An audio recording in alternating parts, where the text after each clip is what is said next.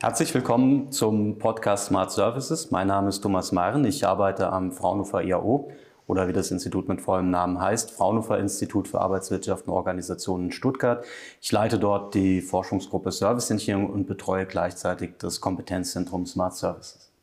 Mein Name ist Michaela Friedrich. Ich bin Mitarbeiterin im Team Service Engineering am Fraunhofer IAO und beschäftige mich dort mit Projekten rund um Smart Services. Michaela, das ist ja heute der erste Podcast einer ganzen Reihe, der sich um Smart Services dreht. Das Ganze findet ja statt im Rahmen unseres Kompetenzzentrums Smart Services. Was genau verbirgt sich denn dahinter? Ja, unser Kompetenzzentrum Smart Services ist eine Initiative, die gefördert wird vom Wirtschaftsministerium in Baden-Württemberg. Und äh, wir beraten äh, kleinere und mittlere Unternehmen rund um Themen ähm, Smart Services, digitale Technologien, ähm, Dienstleistungen und bieten da eben ähm, ja, zum Beispiel ähm, Workshops an oder auch Webinare, ähm, beraten die Unternehmen aber auch vor Ort. Wer ist denn da alles noch dabei? Neben dem Fraunhofer IAO ist es das ITB, das ist das Institut für Betriebsführung, die Hochschule Konstanz, die Hochschule Furtwangen und die Universität Siegen. Ja, ist auf jeden Fall ja ein sehr spannendes Thema, die Smart Services. Ja, und du beschäftigst dich ja auch schon seit über 20 Jahren mit äh, Dienstleistung und Dienstleistungsforschung, also den Ursprüngen, Ursprüngen von Smart Services. Möchtest du ein bisschen über ja, ja den bin Weg tatsächlich erzählen? ja schon seit Mitte der 90er Jahre hier am Institut und beschäftige mich auch seitdem mit nichts anderem als, die, äh, als Dienstleistung. Und ich fand das Thema immer schon sehr spannend, weil es halt eben nicht nur ein rein technisches Thema war, wie vielleicht in der Informatik oder auch viele Themen rund um die äh, Produktionstechnik, sondern hier kommt halt eben bei Dienstleistung Technik zusammen mit Organisation, mit personellen Themen. Gleichzeitig habe ich diese ganzen Kunden-Marktthemen noch dabei und das macht es natürlich auch sehr komplex, insbesondere dann, wenn es darum geht, auch Neues umzusetzen, Innovationen umzusetzen im Dienstleistungsbereich. Und ich finde, das ist auch für mich nach wie vor ein sehr spannendes Tätigungsfeld, wo man auch, auch immer äh, neu dazulernt. Allerdings muss man auch sagen, es war am Anfang eine sehr kleine Community. Es ist immer noch äh, überschaubar, was da auch an, an wissenschaftlicher Kapazität insgesamt dahinter steckt. Ich glaube, es hängt auch ein bisschen damit zusammen, dass einfach Dienstleistungen immer noch äh, kein so gutes Standing haben in der Politik, in der Gesellschaft. Wenn wir da über Wirtschaft reden, dann stellen wir uns immer vor große Fabriken mit rauchenden Schornsteinen. Das ist halt eben Wirtschaft. Äh, und für viele ist Dienstleistung halt eben irgendwie so ein Add-on und nicht richtig wertschöpfend. Aber wie wichtig Dienstleistungen sind, das haben wir jetzt gesehen in der Pandemie, denke ich. Äh, man, denkt, man, man schaut sich nur mal die Krankenhäuser an, die ganzen Pflegekräfte, Hotel, Restaurants, da haben wir auch wirklich mal gemerkt, was alles Dienstleistungen sind und wie stark wir auch alle leiden, wenn diese Dienstleistungen nicht mehr funktionieren. Und ich glaube, da ist es jetzt halt eben auch wichtig, unter die Arme zu greifen, zu unterstützen, äh, gerade auch diesen Branchen wieder auf die Beine zu helfen. Und Digitalisierung kann da natürlich auch ein guter Ansatzpunkt dafür sein. Ja, weil Dienstleistungen entwickeln sich ja auch weiter eben hin zu Smart Services. Genau. Ähm, viele Unternehmen ähm, sind da auch schon mit dabei. Allerdings ist es für einige auch noch schwierig ähm, zu definieren oder zu wissen, was sind denn jetzt Smart Services? Klar, ähm, das kann ich auch gut verstehen. Jetzt haben wir wieder einen amerikanischen Begriff Smart Services. Was soll das heißen? Haben wir da keine deutsche Übersetzung dafür? Gibt es ja immer genügend äh, äh, Firmen, die sowas auch kritisieren. Aber es ist nun mal der Fachbegriff, der sich äh, durchgesetzt hat. Er ist allerdings auch nicht so einfach zu definieren. Äh, übrigens, wie so vieles auch im Dienstleistungsbereich oder überhaupt bei weichen Themen, findet man nie die einzige äh, Definition, sondern es gibt da ganz unterschiedliche. Wenn ich es mal versuchen sollte, auf den Punkt zu bringen, würde ich sagen, es sind Smart Services moderne, digital unterstützte Dienstleistungen. Ähm, die haben in der Regel immer irgendwas zu tun mit Daten, mit neuen digitalen Technologien, wie zum Beispiel künstlicher Intelligenz, Cloud Computing und auch anderen. Und sie werden auch häufig über Plattformen erbracht, also Service-Plattformen beispielsweise. Also man könnte letztlich sagen, Dienstleistungen plus Digitalisierung oder digitale Technologien, das sind halt eben gleich Smart Services. Ja, und dafür gibt es ja auch schon einige Beispiele. Ja, ich glaube, die Klassiker, äh, die kennen wir alle ähm, rund um unser Smartphone. Äh, beispielsweise auch, dass ich fast die komplette Gebäudetechnik mittlerweile dadurch steuern kann, nennt sich ja dann auch Smart Home. Wenn ich dann äh, keine Ahnung, Urlaub fahre und mir fällt ein, oh Gott, habe ich das Licht ausgeschaltet, äh, kann ich im Smartphone anschauen, nachschauen.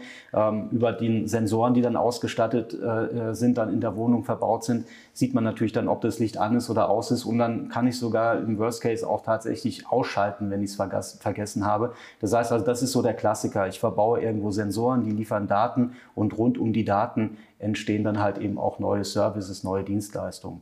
Aber ich finde, es gibt auch noch viele andere spannende Dinge. Technologisch tut sich da ja wirklich einiges im Dienstleistungsbereich. Wir hatten ein schönes Beispiel im Krankenhaus, im Universitätsklinikum in Mannheim, wo wir Service-Roboter eingeführt haben. Kann man sagen, oh Gott, äh, wollen die jetzt äh, in die letzten Pflegekräfte noch wegrationalisieren durch Roboter. Nee, ganz im Gegenteil. Äh, Hintergrund ist der, dass äh, wir die Pflegekräfte entlasten wollen. Äh, das ist teilweise ja nur noch eine einzige Person nachts, die zwei äh, äh, Etagen betreut, die kann man nicht noch weg, wegrationalisieren, sondern die Idee ist, dass die durch diese Roboter entlastet wird. Die kann die dann auch über ein Tablet oder ein Smartphone dann zum Beispiel in das Patientenzimmer ordern, ähm, kann dann zum Beispiel die Wäsche in dem Roboter, das sind fast sowas wie fahrerlose Transportsysteme, abladen und dann fährt er selbstständig auch den Aufzug runter in die äh, Wäscherei im Keller und lädt das da ab. Das heißt, dieser ganze Weg, den muss die Pflegekraft nicht gehen, sondern der äh, wird vom Roboter übernommen. Und so gibt es dann viele Anwendungen auch im Krankenhaus, die wir da ausprobiert haben. Äh, ansonsten, wenn ich das noch sagen darf, ein schönes Beispiel finde ich auch Hologramme. Also gerade jetzt, was durch die HoloLens möglich ist, dass ich dann ähm, auch gerade im Dienstleistungsbereich nicht mehr mit äh, Menschen, sondern mit Hologrammen interagiere. Klar, das wird natürlich persönliche Kommunikation nie ersetzen können. Aber so einfache Dinge wie Anweisungen geben oder an einem Flughafen vielleicht den richtigen Weg zeigen, das könnte ich mir schon vorstellen, dass das zukünftig auch durch Hologramme möglich ist. Und gerade in der Pandemie natürlich sehr spannend, weil dadurch kann ich ja auch dann den Abstand äh, halten. Das heißt, äh, Menschen müssen nicht ganz eng miteinander zusammenstehen, um zu interagieren, sondern ich habe halt eben hier die Möglichkeit dann auch äh, über Hologramme dann äh, auch äh, das, dem Sicherheitsbedürfnis dann nachzukommen. Ja, also das sehen wir sowohl in der Industrie als auch in stärkerer Dienstleistungs- ähm, von der Dienstleistung geprägten äh, Branchen äh, finden wir Beispiele für Smart Services, Krankenhaus, Flughafen. Ähm genau, ihr habt ja auch die äh, Studie durchgeführt. Richtig. Äh, was sind denn da, also da haben wir ja auch untersucht, wie das Thema Digitalisierung sich im Dienstleistungsbereich darstellt.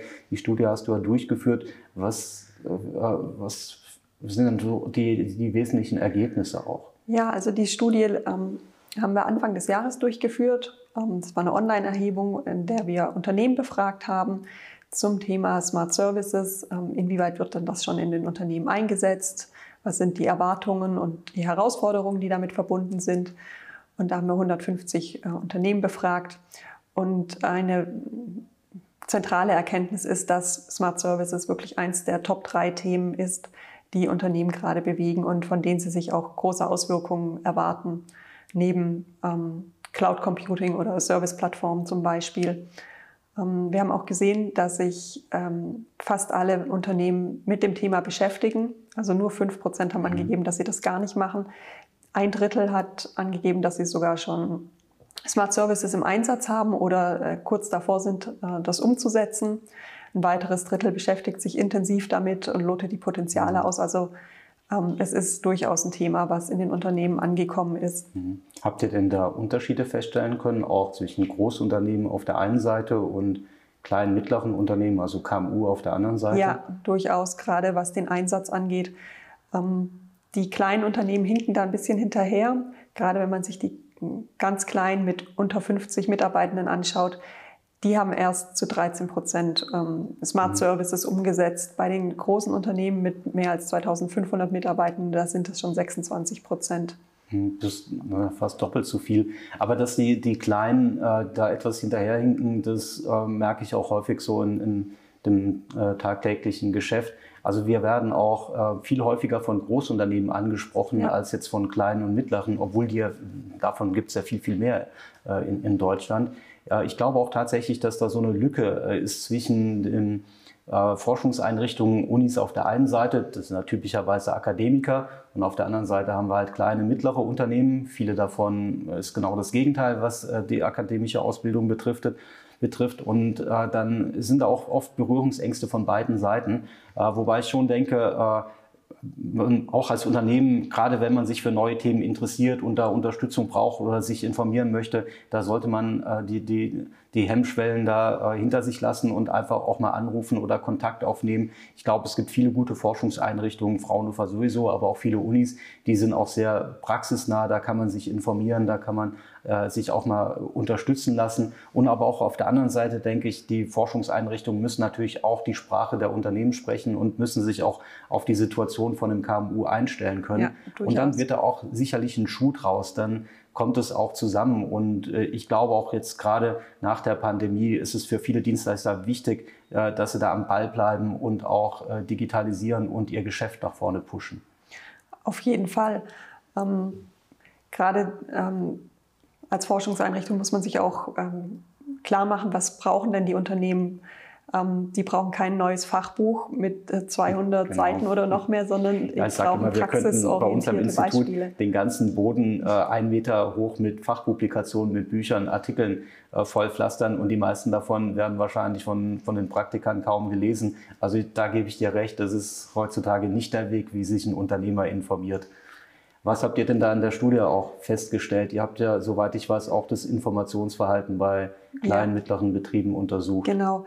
Ähm, zum einen haben wir herausgefunden, dass die Unternehmen natürlich relativ wenig Zeit haben für die Informationsbeschaffung an sich und dass sie sich hauptsächlich ähm, über Veranstaltungen informieren, sei es jetzt in Präsenz oder auch in, in Online-Formaten, Webinaren und so weiter.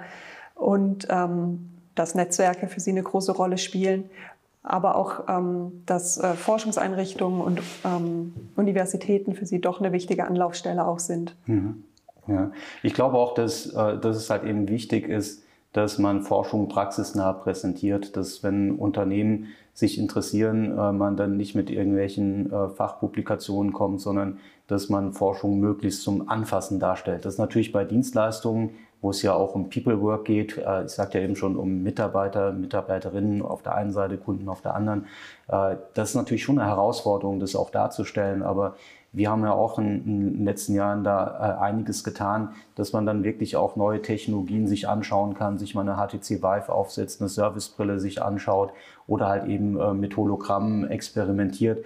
Und ich glaube, wenn, wenn man dann auch damit in Kontakt kommt und damit mal ein bisschen spielen kann, auch als Unternehmer oder Unternehmerin, dann äh, entwickelt man auch selber ein Gefühl dafür, was die Technologie wirklich kann. Und dann mit Unterstützung auch so weit zu kommen, dass man nicht nur sagt, jetzt weiß ich Bescheid, sondern dass man auch sagt, jetzt wende ich das an, jetzt setze ich das in meinen Betrieb ein. Ich glaube, das ist besonders wichtig, dass man solche äh, Technologien auch wirklich erleben kann und gleichzeitig Unterstützung erhält, diese Technologien dann auch für das eigene Geschäft zu implementieren. Ja, genau. Also äh, wir aus der Forschung müssen unsere ähm, Erkenntnisse praxisnah aufbereiten.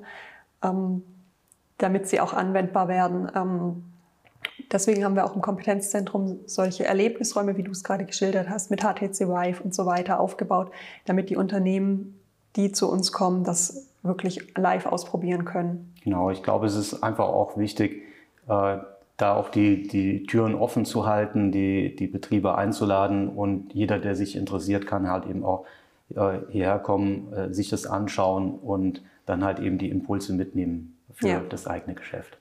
Das ist doch ein gutes Schlusswort. Damit sind wir am Ende von unserem ersten Podcast zur Einführung von Smart Services. Es werden weitere Folgen, ähm, die dann tiefer inhaltlich auch noch einsteigen werden. Zum Thema Geschäftsmodelle zum Beispiel wird es einen weiteren Podcast geben. Und ja, an der Stelle bedanken wir uns fürs Zuhören und tschüss, bis bald. Ciao.